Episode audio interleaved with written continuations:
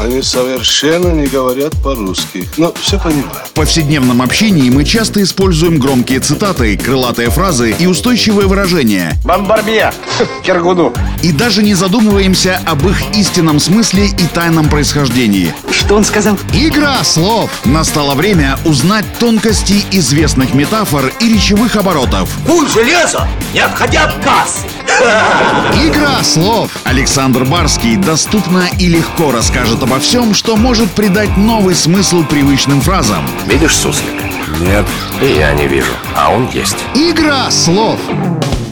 Пословица «незваный гость хуже татарина» на слуху у многих. Сейчас это известное выражение уже не относится к какой-то определенной нации, а характеризует тех людей, которые без уведомления или приглашения переступают порог чужого дома. Это не только неприлично, но и доставляет немало хлопот хозяевам. Сейчас расскажу, какой истинный смысл заложен в эту игру слов.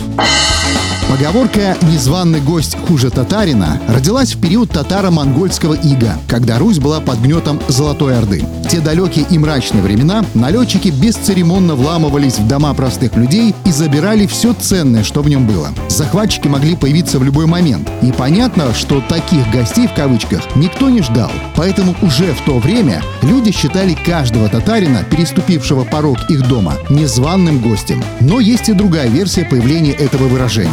XVI веке, уже после нашествия татар-монгол, простые люди так говорили о сборщиках налогов, которые ходили по домам и собирали дань. В народе, мягко говоря, не любили таких гостей, поэтому пословица «незваный гость хуже татарина» получила негативный оттенок и прочно вошла в наш речевой оборот. Позднее она стала применяться к человеку, пришедшему в гости не по приглашению или не вовремя. Вот такая история.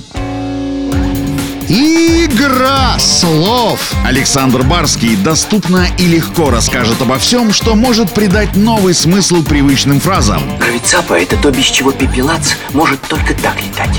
Игра слов!